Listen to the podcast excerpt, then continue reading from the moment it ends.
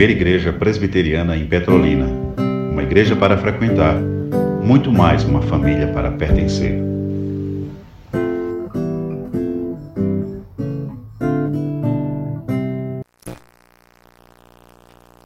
Está voltando pouco a pouco. Redescobrindo, redescobrindo a cultura da honra redescobrindo a cultura da honra. É a série, ainda estamos com essa série. Terceiro sermão, Êxodo capítulo 20, versículo 12. Êxodo capítulo 20, o versículo 12. Assim se encontra a palavra majestosa do nosso Deus. Êxodo, o segundo livro da Bíblia, capítulo 20, o versículo 12. Poderíamos ler aqui Deuteronômio capítulo 5, que também faz menção à lei moral, à lei do Senhor, que continua vigente para nós. Êxodo capítulo 20, o versículo 12, assim se encontra a palavra do nosso Deus. Honra teu pai e tua mãe, para que se prolonguem os teus dias na terra que o Senhor teu Deus te dá. E é baseado nesse versículo, é baseado em toda a lei moral que continua vigente, que estamos com a nossa série, redescobrindo a cultura da honra. E dissemos há oito dias que a cultura da honra tem dois aspectos: o aspecto vertical os nossos deveres morais para com Deus. O único Deus que subsiste em três pessoas: o Pai, o Filho e o Espírito Santo. E o aspecto horizontal, os nossos deveres para com o nosso próximo, a partir da família. Doravante, trabalharemos a cultura da honra no aspecto horizontal os nossos deveres morais para com o outro, a partir da família, mas que se estende para a igreja, para o Estado e todas as demais autarquias que se encontram aí existindo com as suas lideranças e liderados. Honra o teu pai e honre a tua mãe. Palavra de Deus. Há oito dias trabalhamos o aspecto vertical, Malaquias, primeiro capítulo, Deus pergunta: Se eu sou pai, onde está a minha honra? E esse mesmo Deus, que também é Pai, que é a autoridade máxima, amorosa sobre nós, Ele estabeleceu o quinto mandamento: honra o teu pai e honra a tua mãe. Para compreendermos um pouco mais a cultura da honra no aspecto horizontal, se faz necessário relembrarmos aqui algumas regrinhas de interpretação dos dez mandamentos. Algumas regrinhas de interpretação bíblica dos dez mandamentos, que se encontram muito especialmente em Êxodo 20. Primeira regrinha: a lei de Deus, ela promove a liberdade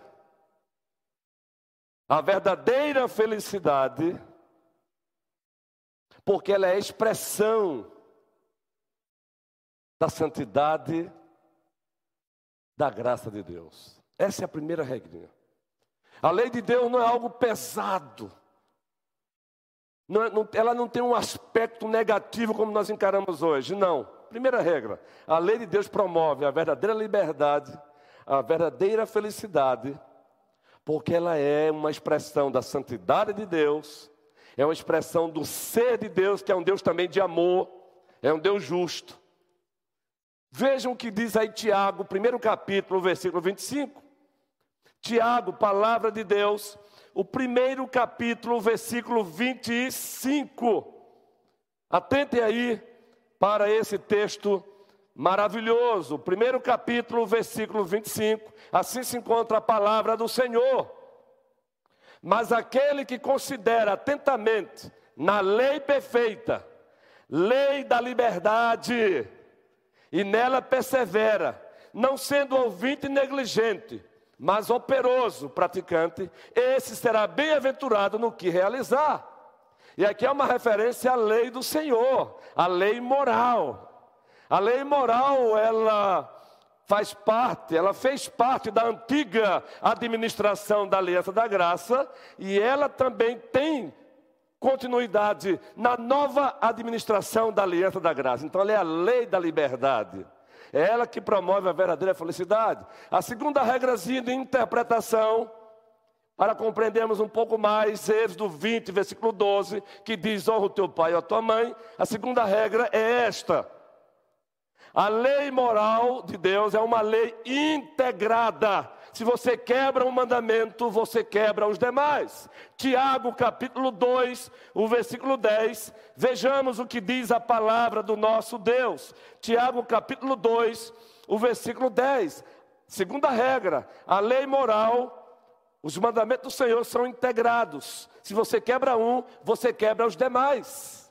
Compreenderam?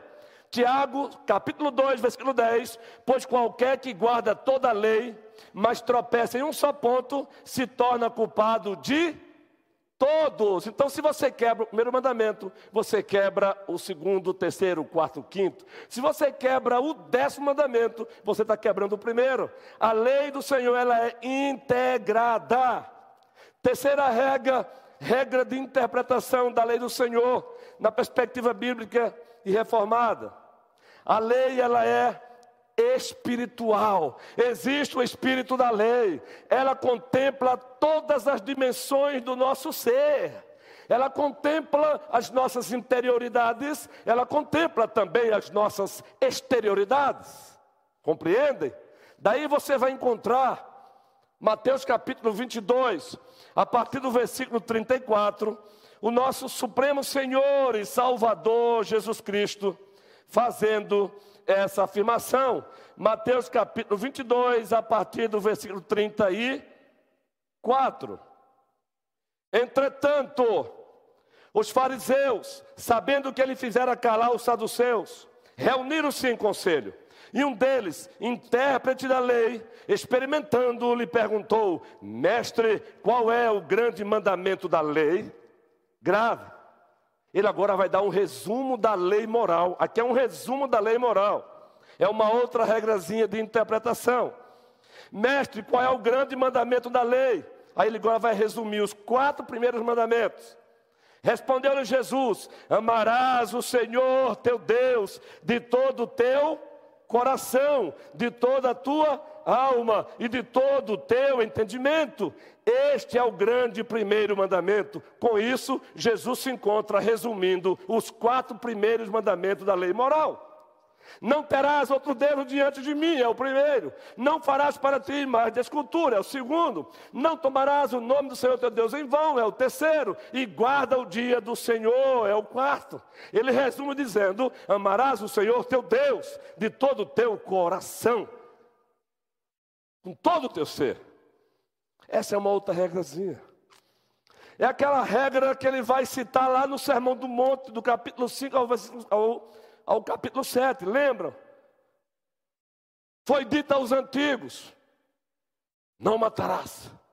Aí ele vai para o espírito da lei e diz: é muito mais do que isso.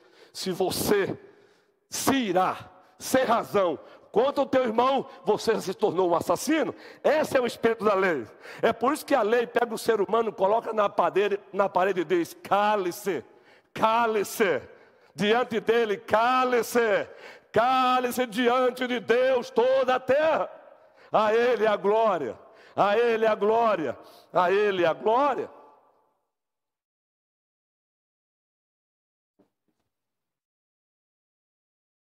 Próxima regra de interpretação da lei do Senhor.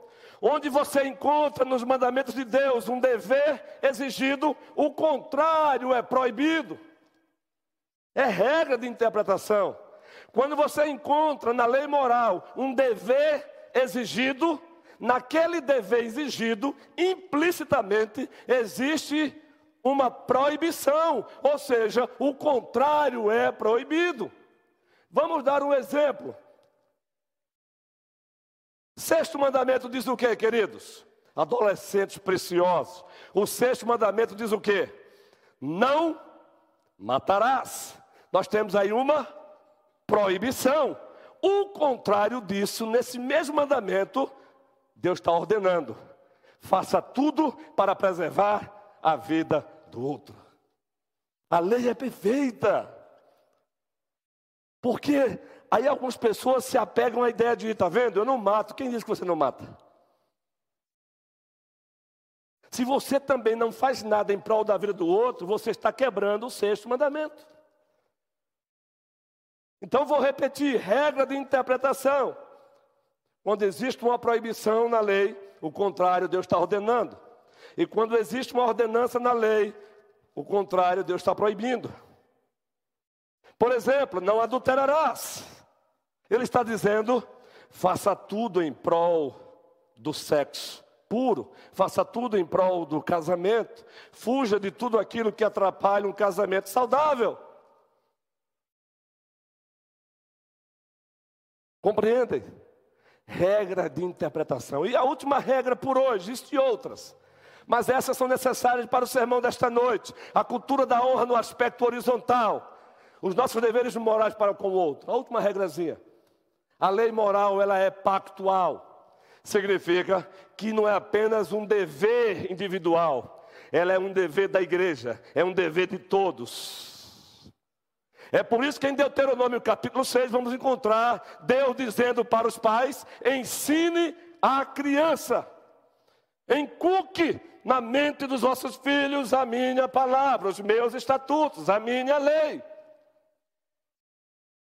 A lei ela é pactual. E na pactualidade da lei existe um dever coletivo, existe um dever de todos. Porque também nós temos a mania de nos comportarmos como se só fosse o outro que tivesse dever para comigo, e como se não tivesse dever para com o outro, e nós temos. Essas são as regras de interpretação. Da lei moral, ou do decálogo, ou dos dez mandamentos, ou no hebraico mesmo, na ideia do hebraico é das dez palavras. Agora, ainda nessa introdução deste terceiro sermão, Precisamos relembrar para os irmãos que, assim como a oração do Senhor, que se encontra em Mateus 6, tem um prefácio. E qual é o prefácio da oração do Senhor? Pai nosso que estás nos céus. A força daquela oração está no prefácio. Pai nosso que estás nos céus. O que vem depois só tem força, só é legítimo por conta do prefácio. Assim também é a lei moral. Qual é o prefácio da lei moral? Está com a Bíblia aberta? Êxodo capítulo 20, versículo 2. O prefácio é a força do que vem depois. Se não fosse esse prefácio aqui, o que vem depois perderia força. Versículo 2, vamos ler aí? Eu sou o Senhor, teu Deus, que te tirei da terra do Egito da casa da servidão. Esse é o prefácio, essa é a força dos dez mandamentos. Eu sou o Senhor teu Deus, que te tirei da terra do Egito, da casa da servidão. Tendo dito isso, aí ele diz: Olha, em razão disso, em virtude disso, por causa disso, ele está dizendo: Eu posso exigir Primeira exigência: não terás outros deuses diante de mim. A Ele a glória, a Ele a glória. Que ela se desgaste, mas que ela se desgaste eu proclamando o nome dEle. Então vamos lá. A Ele a glória. Vamos lá, garotada. A Ele a glória. Vamos lá.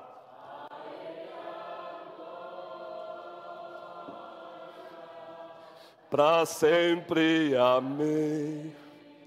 Então vejam, por favor, em o nome de Cristo, a força da lei moral está naquele quem, naquele que deu, Deus. E nesse prefácio, ainda a guisa de introdução, temos três verdades aqui importantíssimas. Três verdades importantíssimas para olharmos corretamente para a lei moral, e muito especialmente para esse terceiro sermão, Êxodo 20, 12. Ele disse no prefácio: Eu sou o Senhor teu Deus, que te tirei da terra do Egito, da casa da servidão. Primeiro, a lei moral, ela foi dada por um Deus pessoal. Eu sou o Senhor, o teu Deus. Ela não nasceu das locubrações humanas, é locubrações humanas. Ela não nasceu de Sócrates, com todo respeito a Sócrates. Ela não nasceu dos filósofos pré-socráticos, com todo respeito a eles. Ela não nasceu é, de Sócrates, dos filósofos pós-socráticos. Não, ela foi dada por aquele que é o Criador dos céus e da terra. Eu sou o Senhor teu Deus. Então, quem deu a lei? Um Deus pessoal. Ele ouve, ele vê, ele fala. Louvado seja o seu nome. Ele ouve, ele vê, ele fala. Segunda verdade nesse prefácio, eu sou o Senhor teu Deus que te tirei da terra do Egito, da casa da servidão. Segunda verdade, preste bem atenção. Ele deu a lei moral para que o seu povo glorificasse o seu nome. Eu sou o Senhor teu Deus, que te tirei da terra do Egito, da casa da servidão. Eu te tirei da terra do Egito, preste bem atenção nisso, da casa da escravidão. Segunda verdade está aí. Ele deu a lei moral para que o seu povo o glorificasse, obedecendo-a praticando-a. É por isso que Tiago, primeiro capítulo, Camuel querido, versículo 22, vamos encontrar o arrojado Tiago dizendo: Tornai-vos, Acácio, praticantes da palavra e não somente ouvintes, enganando-vos a vós mesmos. Terceira e última verdade sobre esse prefácio, e aí vamos para o texto, e aí vamos para o tema desta noite redescobrindo a cultura da honra no aspecto horizontal. Eu sou o Senhor teu Deus, que te tirei da terra do Egito, da casa da servidão, da casa da servidão. Terceiro, quem deu essa lei, ele primeiro redimiu, ele primeiro salvou, ele primeiro mostrou em ações, em poder, quem Ele é. Eu sou o Senhor teu Deus, que te tirei da terra do Egito, da casa da servidão. Preste bem atenção: a graça precede a lei, e a graça motiva a obediência à lei, talita. E temos que falar no plural, né? Temos talitas aqui. A graça precede a lei, ela vem antes da lei. Vejam, Deus primeiro tirou o povo do Egito, depois ele disse: Não terás outros deuses diante de mim. A graça precede a lei, mas essa mesma graça, essa mesma graça, ela motiva você a obedecer à lei. Então, aqueles que são objetos das ações redentoras desse Deus, não vão olhar para a lei moral com ojeriza, não vão olhar para a lei moral com raiva, vão olhar para a lei moral com gratidão no coração, porque primeiro Deus os alcançou com a sua graça e agora diz: e o caminho que você deve trilhar agora é esse. A ética de vocês é essa. Para preservar o que eu já fiz em vocês, obedeçam a minha lei. Essas são as três verdades encontradas no prefácio dos Dez Mandamentos. Eu sou o Senhor teu Deus. Sônia, que te tirei da terra do Egito, da casa da servidão. Aí agora sim, queridos. Aí agora nós temos os quatro primeiros mandamentos. E sabe o que nos chama a atenção? Vocês sabem que as duas tábuas que Moisés desceu com ela do monte não eram duas tábuas com os quatro primeiros mandamentos e, de, e a outra duas tábuas com os últimos, os últimos seis mandamentos. Não, eram duas tábuas com cada uma com os dez, as dez palavras.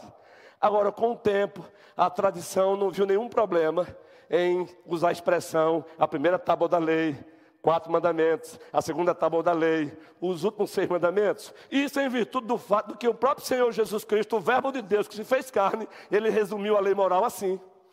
Ele resumiu os quatro primeiros mandamentos dizendo: Amarás o Senhor teu Deus. E ele agora também resume os seis últimos mandamentos, dizendo o quê? Amarás o teu próximo como a ti mesmo. E aí já introduzimos agora de forma direta o sermão desta noite, redescobrindo a cultura da honra horizontal. Sabe o que significa isso? A cultura da honra horizontal é amor ao próximo. Os seis últimos mandamentos da lei, quais são? Começa com quem, gente?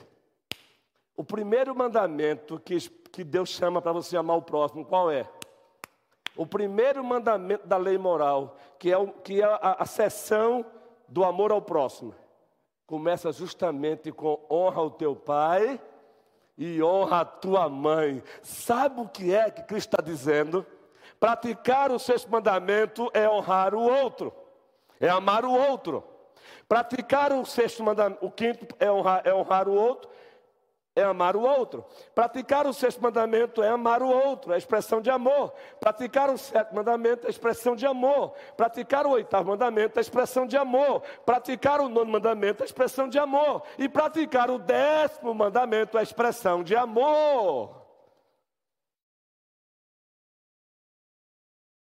Isso é maravilhoso, queridos.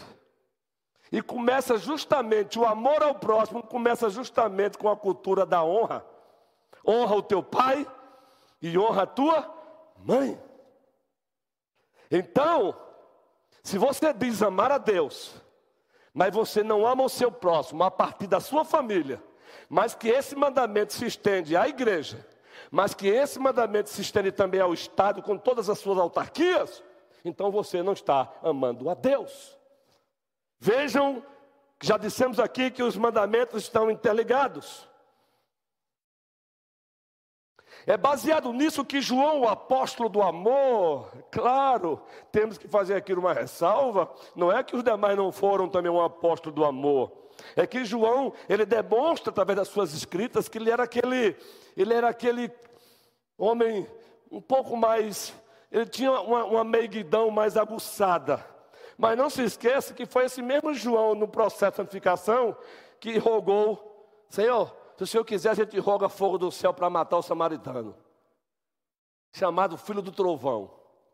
Mas um filho do trovão, quando ele é transformado e guiado pelo Espírito Santo, ele não deixa de ser trovão, mas ele passa a ser um trovão no sentido de força para o bem, para a glória de Deus. Então vamos lá? Honra o teu pai e honra a tua mãe. Aí começa o amor ao próximo. E quando falamos no nosso próximo, pensamos logo no outro fora de casa. Lê do engano. Começa no lar, você honrando as autoridades do lar.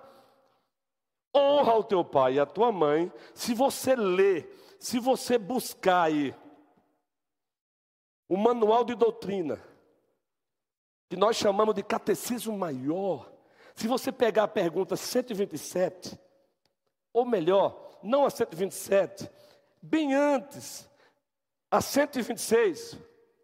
Qual é o alcance geral do quinto mandamento? Qual é o alcance geral do quinto mandamento? É outro equívoco que nós cometemos. Esse mandamento tem um alcance para além das autoridades familiares. Deus estabeleceu as três principais comunidades na terra: a família, a igreja e o Estado. E vocês sabiam que, biblicamente, tanto no Antigo Testamento como no Novo, as autoridades da família, da igreja e do Estado também eram chamadas, muito especialmente no Antigo Testamento, de pais? É. Você sabia que o moço dos profetas chamava o profeta de ó pai? Você sabia como foi que Davi, agora sendo perseguido por Saul, dirigiu a Saul, o rei de Israel? Como foi que Davi, em alguns momentos, se dirigiu a Saul, rei de Israel? Lembram? Lembram quando ele adentrou numa caverna para esvaziar o seu ventre e Davi teve a oportunidade de matá-lo? Aliás, um dos seus soldados, dos seus companheiros, até usou o nome de Deus para dizer: Deus o entregou nas tuas mãos, é agora, atravessa a lança nele. E aí Davi disse: Não, pare, quem sou eu para tocar no ungido do Senhor? E essa afirmaçãozinha hoje, por nós presbiterianos, nós rasgamos ela. Eu vou explicar isso depois, no outro sermão. Mas aí ele vai lá e corta um pedacinho da roupa do rei, para usar como prova de que ele não estava sendo contra o rei. Quando Saul sai do momento de necessidades físicas, ele diz o que para Saul, queridos? Ó oh, pai Saul.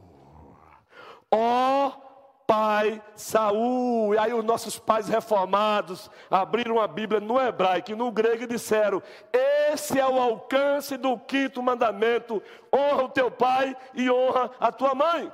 O alcance geral do quinto mandamento é o cumprimento dos deveres que mutuamente temos uns para com os outros em, nossos dever, em nossas diversas relações de liderados líderes iguais. O quinto mandamento tem esse alcance. Deus estabeleceu o quinto mandamento para que a partir da família as autoridades também da igreja e do Estado fossem honradas. Esse é o alcance. Entende por quê que muitos jovens não honram lá fora? é porque não estão honrando os pais dentro de casa. A família é, é a incubadora de uma verdadeira ordem social. Sabe por quê que a ordem social do mundo hoje está em desequilíbrio? Porque a família se encontra em desequilíbrio, porque a cultura da honra não é praticada no lar. Porque os pais inventaram de dizer para o seu filho que eu não sou sua autoridade, eu sou seu amigão. Não, não. Primeiro você é a autoridade dele lá. É por isso que tem filho hoje dentro do lar, olhando assim para o filho, muito especialmente acima dos 18 anos. E não imagina o quanto Deus Todo-Poderoso está olhando de cima para ele. Ora, se esses filhos não honram as autoridades lá, eles vão honrar as autoridades na igreja. Eles vão honrar a professora na escola. Por que é que um garotão de 15 anos, o bonitinho, dá uma mãozada na professora que estudou com dignidade? E vocês estão acostumados a assistirem, a mãe chegar lá ainda e botar o dedo na cara da professora. E isso é só uma questão do tempo para que a própria mãe receba uma mãozada do seu filho. Então, o alcance do quinto mandamento pais, autoridades na família, o alcance do quinto mandamento, autoridades na igreja. E quando eu falo de autoridades na igreja, na família, na igreja, no Estado, o próximo sermão será domingo. Vai ser a cultura da honra, a partir dos líderes para com os liderados. Hoje é o dever moral dos liderados para com os líderes.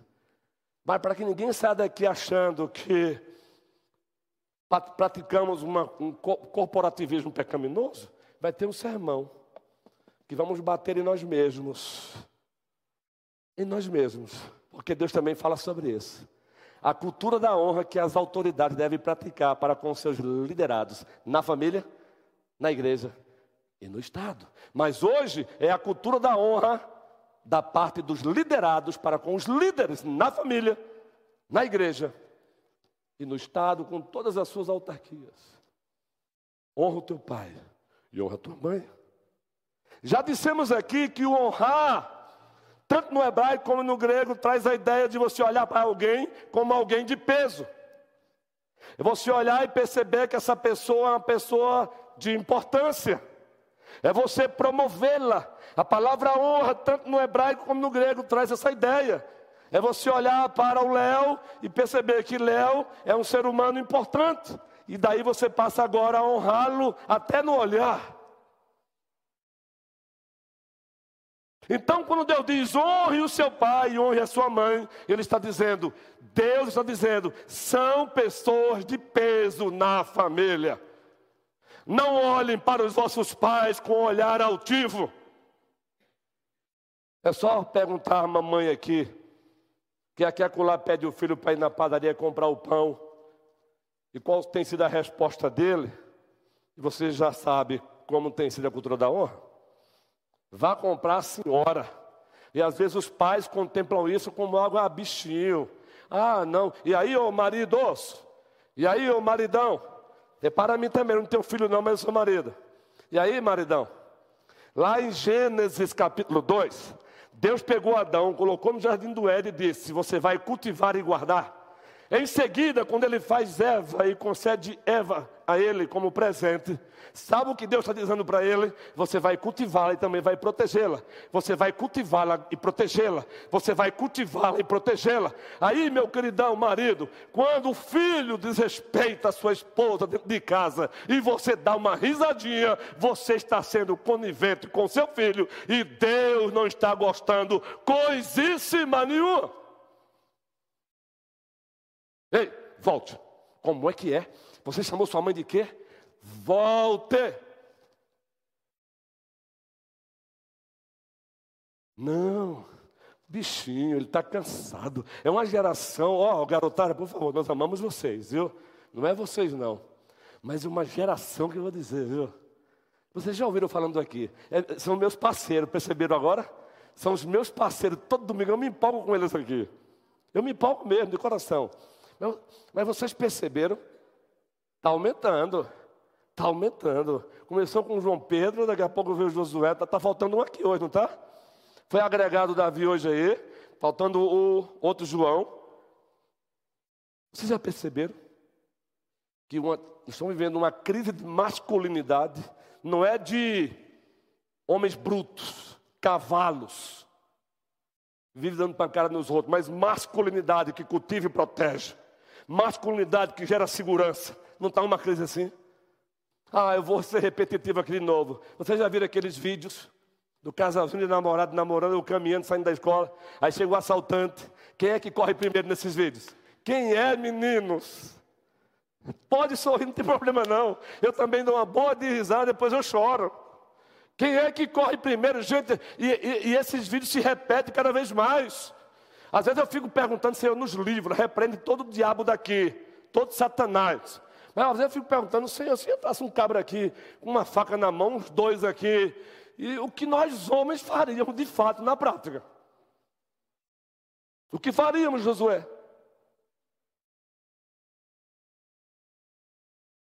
Cultura da honra em o nome de Jesus Cristo, honre os vossos pais em casa, autoridades que Deus estabeleceu.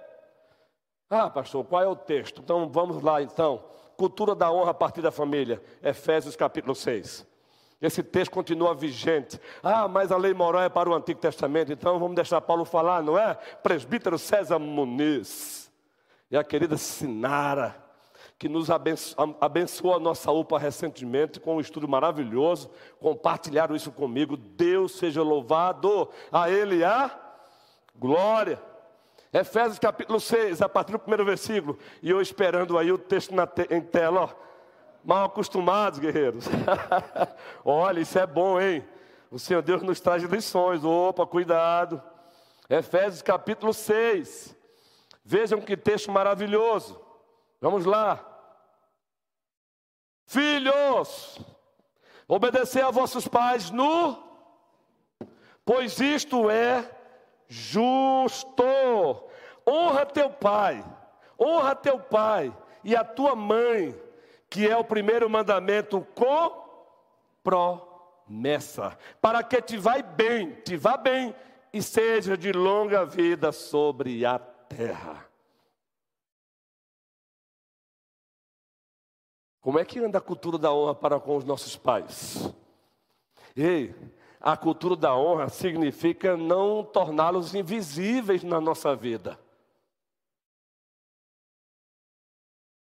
Três palavrazinhas que resumem a cultura da honra, usada por João Calvino na, na sua obra Magna as Institutas.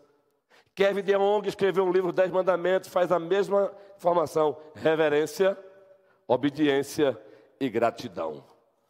Aí os papais estudam, trabalham, faz um novo concurso, faz um mestrado, faz um doutorado, tudo voltado para o filho, escola, trabalho, sapato, roupa. O menino cresce agora. não quer papo com o papai, não quer papo com a mamãe. E como diz um certo pastor aí, que ele prega com um certo grau de comédia, mas algumas coisas ele fala com verdade. Se tornaram verdadeiros hóspedes, as suas casas, as suas casas se transformaram em hotéis, e os seus pais são os verdadeiros, e com todo respeito aqui aos trabalhadores da rede hoteleira. Mas seus pais se tornaram simplesmente empregados deles. Cheio de moral na hora de comer, não dá um prego na barra de sabão e cheio de moral na hora de comer. Quer decidir ainda onde a família deve morar. Ai, que moral! O pai está desempregado, recebeu uma promessa de emprego e vai ser bom em tal cidade, e o menino diz: Não vou, não. O dia que você estiver trabalhando e se bancando sozinho, aí você pode não ir, não, meu macho. Se quiser passar necessidade, porque eu não vou pagar dois aluguéis, não, amiguinho. Vocês entendem que nos mínimos detalhes vamos avacalhando a cultura da honra? Ah, mas falar sobre isso hoje é coisa antiquada. Isso, não, isso é fanatismo. Não, fanatismo. Vê a geração de homens hoje.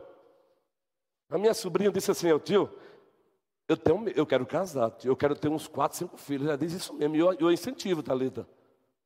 Mas ela diz, sabe qual é o meu medo, tio? É que eu não quero casar com um homem que seja meu filho, não. Aí você pergunta, como assim? Entenderam não a mensagem? Não. Eu quero casar com um marido. Não é um filho para eu dengar, não. Não é um filho que saiu de casa, mas continua. Vamos consultar primeiro mamãe. Ele agora casou, mas para comprar o sofá e a cor do sofá, não. Se mamãe disser que é verde, é verde. Ô macho, deixará o homem o seu pai e a sua mãe, se unirá a sua mulher, e ambos tornarão uma só carne. Eita, pastor, e a cultura da honra? A cultura da honra continua. É meu pai e a minha mãe, mas também aqui é minha esposa. É meu lar, é a minha casa. Aí o menino não aprende a ser macho, a ser homem. Aí continua casado. Mamãe, o que, é que a senhora acha, mamãe? E cuidado, papai, para não estragar os vossos filhos. Eita, pastor. Ai, está doendo. Isso é amor, gente. Isso é amor. Quem ama, cuida. Quem ama, cuida. Quem ama, fala a verdade, fala a verdade em amor. É porque você não tem um filho? Tenho. Ah, se eu tenho. Aqui hoje eu tenho espiritualmente 150 filhos, meu macho. Meu irmãozinho querido. Filho espiritual, ó, dá um trabalho, viu? Menino. Você diz para a ovelhinha, querido, a rota que Deus diz é essa. Aí no outro dia, a, a ovelhinha está fazendo tudo o contrário, meu irmão. Aí você diz, misericórdia. Ah.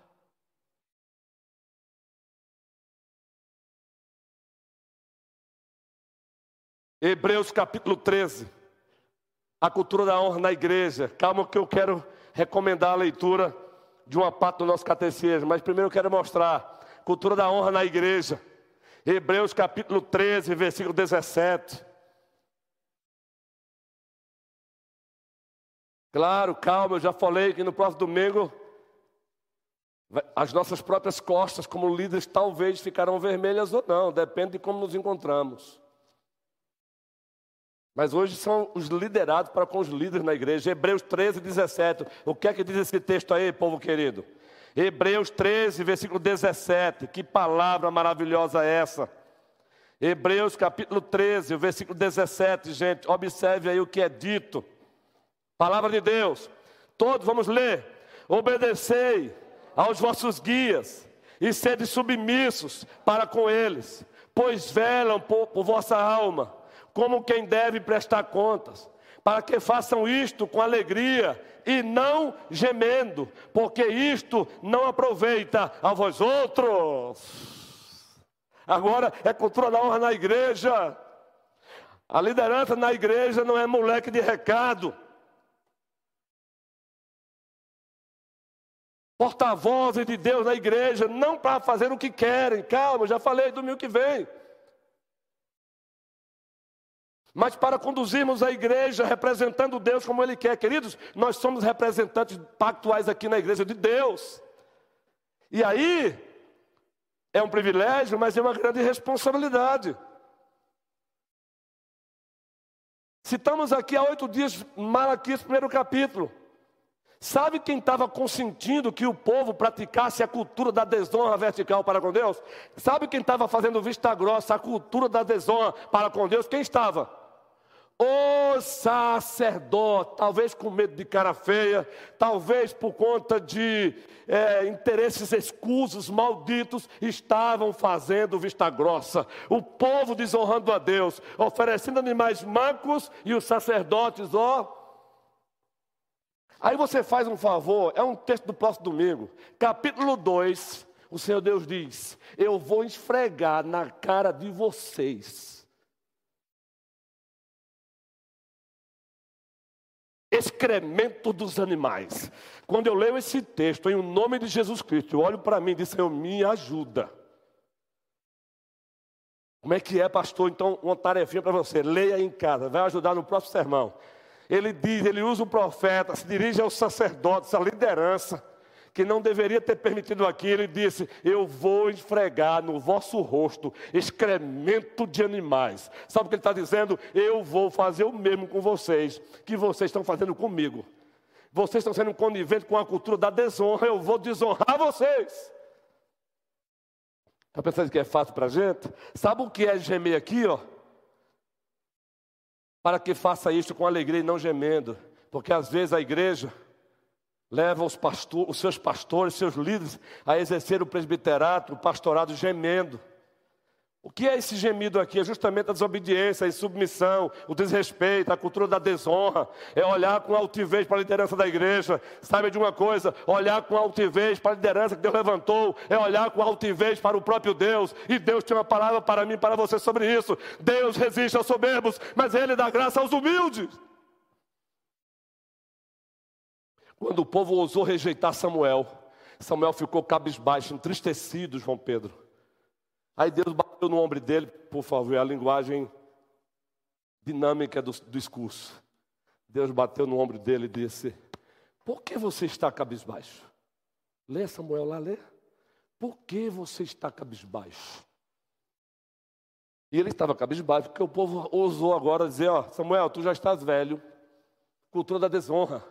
O que tem de jovem hoje olhando para um ancião, cabelo branco, cheio de experiência, e não querem mais sentar ao lado para aprender, não sabe quanta experiência tem. O povo fez isso, Carlos. Olha, você está velho. E tem mais, e os teus filhos, aí pegaram a desculpa dos filhos.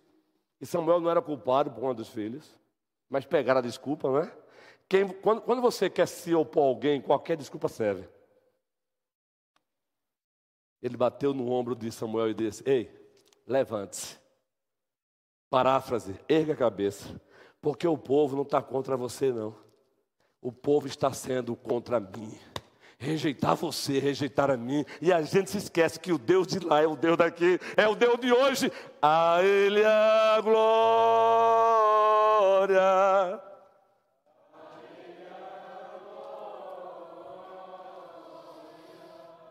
A Ele a glória, para sempre, amém.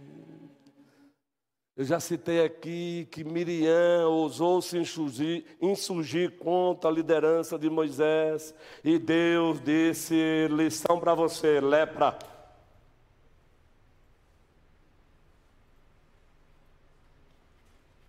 Deus ama a ordem que ele estabeleceu. Ah, pastor, mais uma liderança que pratica arbitrariedade. Calma, o próximo sermão já falei. Ele também parte para cima dos despotados, dos tiranos. Mas calma. Agora, usar essa ideia de que tal pastor ali é um tirano, tal pastor é um déspota, a partir daí, a partir daí, querer derrubar a ordem que Deus estabeleceu, não. Ei, eu tenho que citar esse texto ainda, viu, gente? Está calor. Eu também estou aqui me suando, mas calma aí, calma aí. A primeira carta aos Tessalonicenses, o capítulo 5. Esse texto é maravilhoso. A primeira carta de Deus aos Tessalonicenses, capítulo 5, a partir do versículo 12, por favor. Eu quero que você leia comigo esse texto. Cultura da honra horizontal. Agora para com os líderes da igreja. E aqui não são só apenas o docente da igreja, o ministro da palavra, os presbíteros, os diáconos, também toda a liderança, viu? Você sabia, Gustavo, que o mais velho na igreja é a autoridade sobre você? Aqui? E você sabia, Gustavo, que dependendo do dom que o outro tenha, é a autoridade sobre você diante de Deus? Pois é. Então, quando você a próxima vez entrar aqui, você tem feito isso, não é? E você se deparar, por exemplo, com o seu Matias, faça questão de vê-lo, faça questão de enxergá-lo, faça questão de dizer, seu Matias, graça e paz, como é bom ver o Senhor. Ah, queridos, por favor, o Gustavo não está fazendo isso não, é porque eu gosto de dialogar, né, Gustavo? Mas como a terceira idade muitas vezes ela se torna invisível na igreja, lá fora. É, é, vamos descartando sem perceber a terceira idade. Vamos descartando. E tem tanta experiência para passar, né, Angélica? Tanta coisa boa para passar. Ah, quando eu vejo um pastor mais velho, 40 anos de caminhar, a vontade que eu tenho é sentar. Conta aí a história. Conta aí a história. Narra um pouquinho a história aí, por favor. O pai de Raquel é presbítero há quase 40 anos, não é, Raquel? E aqui acolá ele, ele esteve aqui recentemente. Senta para conversar com ele. Senta para conversar com o presbítero Jorge. Está lá. Ó, oh, as canas ali é literal. Conta um pouquinho da história da primeira. Conta. Essa ideia de jovem com jovem, adulto com adulto, é, não contribui com o amadurecimento. É jovem com jovem, mas tem que ter momento de jovem com adulto. Vamos lá para o texto? Agora, vou, agora vos rogamos, irmãos, que acateis. Davi, observa Davi. Tem dois Davi aqui, né? Que acateis com apreço. Quem, gente? Os que trabalham entre vós. Quem são esses? Ele vai dizer. E os que vos presidem, olha aí. Presbíteros, no Senhor e vos admoestam. E que os tenhais, ei, ei, e que os tenhais, como em quê, queridos? Com amor, em máxima consideração, por causa do trabalho que realizam. Vivei em paz uns com os outros. Seu pastor pode até errar com você, mas o meu erro não te dá o direito de você me desprezar diante de Deus. Fique certo, Deus vai puxar no meu colarinho. Fique certo, porque eu já tive experiência assim na caminhada. Ele vai pegar no colarinho, vai botar na parede e vai dizer: Eu te constituí pastor. Foi para pastorear. Então não pega essa conversazinha, porque fulano de tal, porque pastor fulano de tal. Olha, olhe para Deus. O prefácio do mandamento é: Eu sou o Senhor teu Deus, que te tirei da terra do Egito, da casa da servidão. Aí o versículo 12: Por isso, honre o teu pai e honre a tua mãe. Honre as autoridades na família, honre as autoridades na igreja, honre as autoridades no Estado. Por favor, vocês não sabem, não, não, não, por favor, aqui é só didática. Mas você não sabe quando machuca a gente, quando uma ovelha, talvez por não ter gostado de uma exortação, de uma demonstração, torna a gente invisível. Isso é gemer. Nós também somos de carne de osso, gente. Como machuca. Nesses 22 anos de ministério já passei muito por isso. Quando você provocou o pecado, ainda assim não justifica. E muito menos quando você não provocou o pecado, você simplesmente falou para o bem. Aí a pessoa te torna invisível. A pessoa, você já, já contemplou isso na sua vida, quando alguém não quer te ver e ela faz uma rota, ela pega um atalho, mas é ruim. Você volta para casa machucado, chora, ora, ó oh, Senhor, gera quebrantamento gera quebrantamento. Queridos, uma liderança verdadeira sofre de maneira tal que vocês não imaginam. Eu estou falando de uma liderança verdadeira. O déspota não está nem aí para as ovelhas. Estou falando de uma liderança verdadeira, que teme a Deus. Não estou falando de liderança, de liderança perfeita. Não existe liderança perfeita. Existe liderança saudável. A gente sofre, gente. Queridos, a Bíblia diz que Jesus Cristo, com 50 anos, já era tido como, já era visto desgastado. Homem de dores.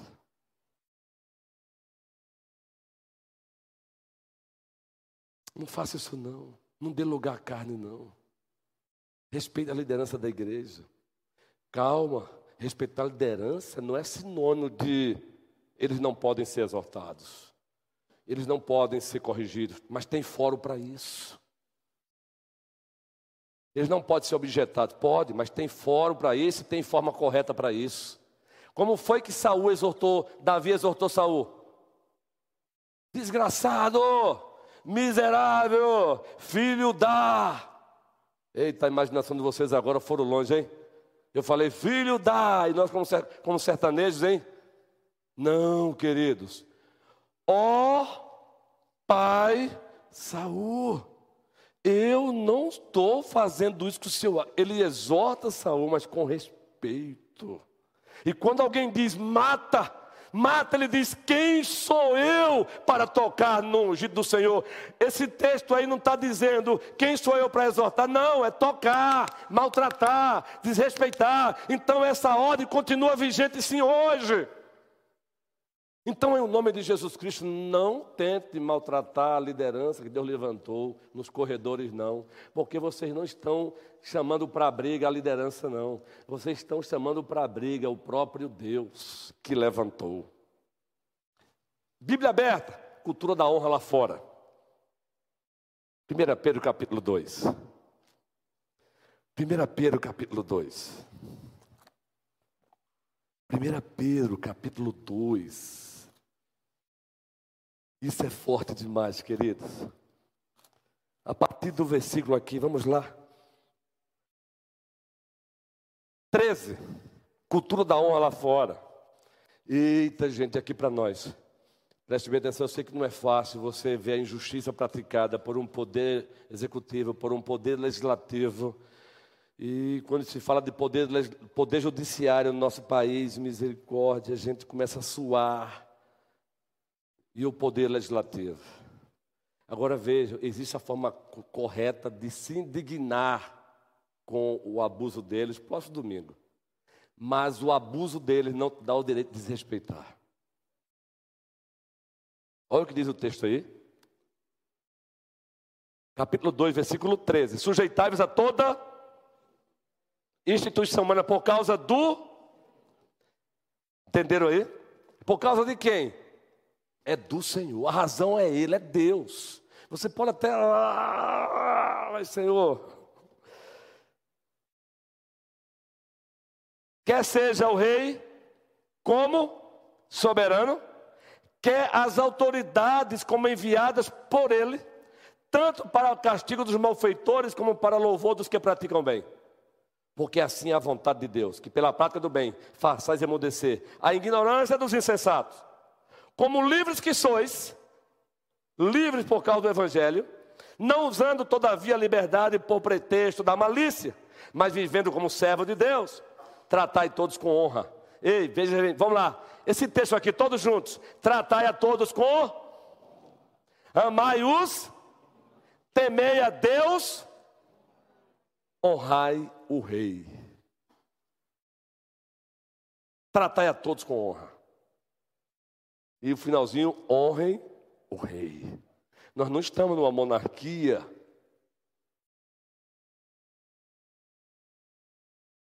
Mas nós temos um governo. Poder executivo, judiciário e legislativo. Podemos nos indignar sim, vou mostrar isso no próximo domingo. Mas a forma correta tem que ser levada em conta. Ah, e os lojistas, e os patrões, e os empregados? Efésios capítulo 6, volte para cá. Dentro desse estado aí existe uma diversidade de relações entre líderes e liderados. Efésios capítulo 6. Observe aí, queridos. Versículo 5, vamos trazer para a linguagem contextual de hoje, relação de líderes e liderados.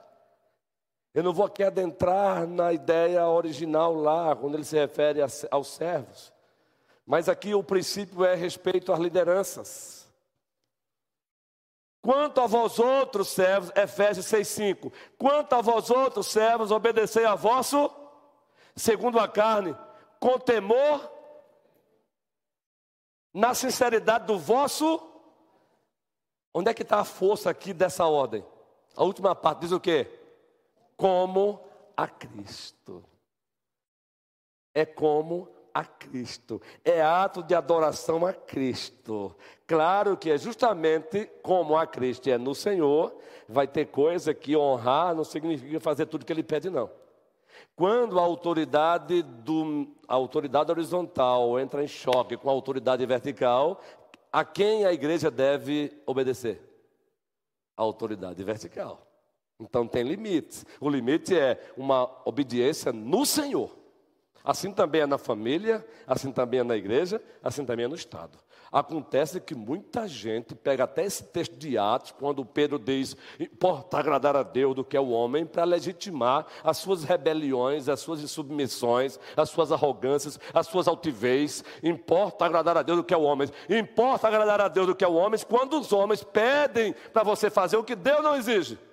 O que ofende a Deus? Mas enquanto não acontecer isso, meu irmão, a ordem é honre ao rei, honre as autoridades. Eu fico indignado quando eu vejo hoje aqui, nós temos policiais aqui, quando eu vejo hoje na rua aí, jovens, adolescentes, partindo para cima do policial e empurra, e o pobre policial agora com câmera agora, sendo vigiado agora, sem poder fazer nada, porque tem o conselho tutelar, os direitos humanos, e o menino dá uma mãozada, e vai para lá, e vai para cá, porque é, é, demonizaram hoje em dia a polícia. Vai fazer isso na América do Norte, por enquanto ainda em alguns estados. Vai lá. Esses dias eu vi um vídeo de uma moça, não sei como é que ela estava, com arma na mão, no meio da rua, em determinado estado, e já estava colocando em risco a vida de quem? Estava colocando em risco a vida das pessoas. E nesse estado a polícia tem moral, porque o estado da moral, porque Romanos capítulo 13. A autoridade não existe para que aqueles que fazem o bem temerem. É para temer aqueles que fazem o mal. Romanos 13. Sabe o que foi que a autoridade policial fez? É tática, meu irmão. É tática. Se usa a força quando é necessário. O carro da polícia veio na medida certa e deu uma rabanada nela, ela caiu, o outro chegou aí. E se atirar já sabe, né? Se atirar já sabe. Romanos capítulo 13. Aí eu vejo no Brasil jovem metendo a mão na polícia e o pobre coitado se inventar de reagir vai para a cadeia amanhã. Essa é a cultura da desonra. Agora, por favor, não vai dar para eu ler aqui todo esse material. Eu quero deixar aqui para você. Você pode procurar no na biblioteca digital, é o Google Catecismo Maior. E você vai procurar a partir da pergunta 125. E você vai ver em detalhes os deveres dos liderados para com os líderes na família, na igreja e no Estado. Eu fico muito triste quando a gente recebe vídeos reais de pais que criaram seus três, quatro, cinco filhos e hoje se sentem sozinhos porque os filhos, com os folhos voltados para o seu umbigo, já não querem dar mais atenção para eles. É de rasgar o coração. Se doaram, se dedicaram, agora tão velhinhos, não serve para nada, sozinhos, isolados.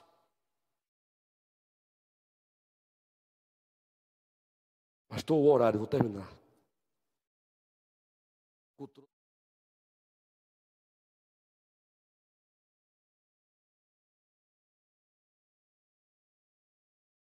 Para relembrar os deveres, mas é todo dia. É reverência todo dia, é obediência todo dia e gratidão. Você que é filho, qual foi a última vez que você disse, pai, muito obrigado? Muito obrigado, porque eu ainda não trabalho e tenho um café, tenho um almoço, tenho uma janta. Mamãe, muito obrigado. Não é só no dia dos pais, não, para sair na fita, não, viu? Eita, gente, o Instagram às vezes inventa, o Instagram esconde, né? Aí no dia dos pais o menino passa o ano todinho tornando o pai invisível. Aí no dia dos pais compra um presentinho lá de 50 reais, mas o presente não é para o pai não. Aí tira uma foto no estragante, estou aqui com meu paizão miserável. Está aqui com meu paizão nada, rapaz. O ano todinho desrespeitando, o ano todinho tornando o pai invisível. Estou aqui com meu pai, Instagram, olha, olha querido, eu não sou contra Instagram não, eu uso, devo usar. Mas Instagram esconde, viu muita coisa. Casais que estão se degladiando dentro de casa, aí saem para almoçar. Que dia legal, que legal que nada, meu irmão. Se degladiando dentro de casa, se degladiando dentro de casa. Que dia massa, que dia massa que nada. Ó oh, Senhor, tem de misericórdia de nós. Ei, você que tem um papai que mora longe, você passa quantos dias para ligar para ele? Eita, pastor, aí também é demais. Demais não. Carregou, ó, a sua mamãe carregou você nove meses no berço. Carregou você nove meses no, aqui na barriguinha, sentindo dor, se contorcendo. Eu tenho acompanhado aqui uma, uma mulher de Deus aqui que a gente percebe, a barriguinha foi crescendo e ela. E hoje aqui está pesado, e ela bota a mãozinha aqui, né, João? Queridos, olha só. E bota a mãozinha aqui, bota a mão aqui. Nove meses, depois nasce ainda. É, no, olha, queridos, eita, João Pedro, olhe para sua mamãe Lília e honre.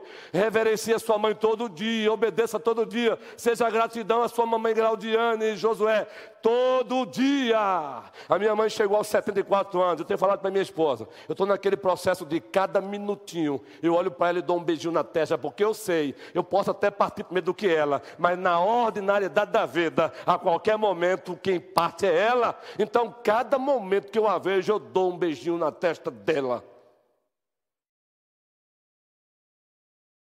Às vezes eu vou para um velório de pessoa de terceira idade, daqui a pouco ninguém. Eu, eu não tenho intimidade com a família, eu fui chamado para ir lá porque é um primo do primo e eu começo a chorar sozinho. Aí você diz, é doido? É não. É porque eu começo a imaginar que não sei quando, mas eu vou passar por isso também. Ei, liga para tua mãe. Não deixa passar dez dias, não. Mamãe, eu te amo. Como é que a senhora está? E se você tem sua mamãe perto, por favor, em nome de Cristo.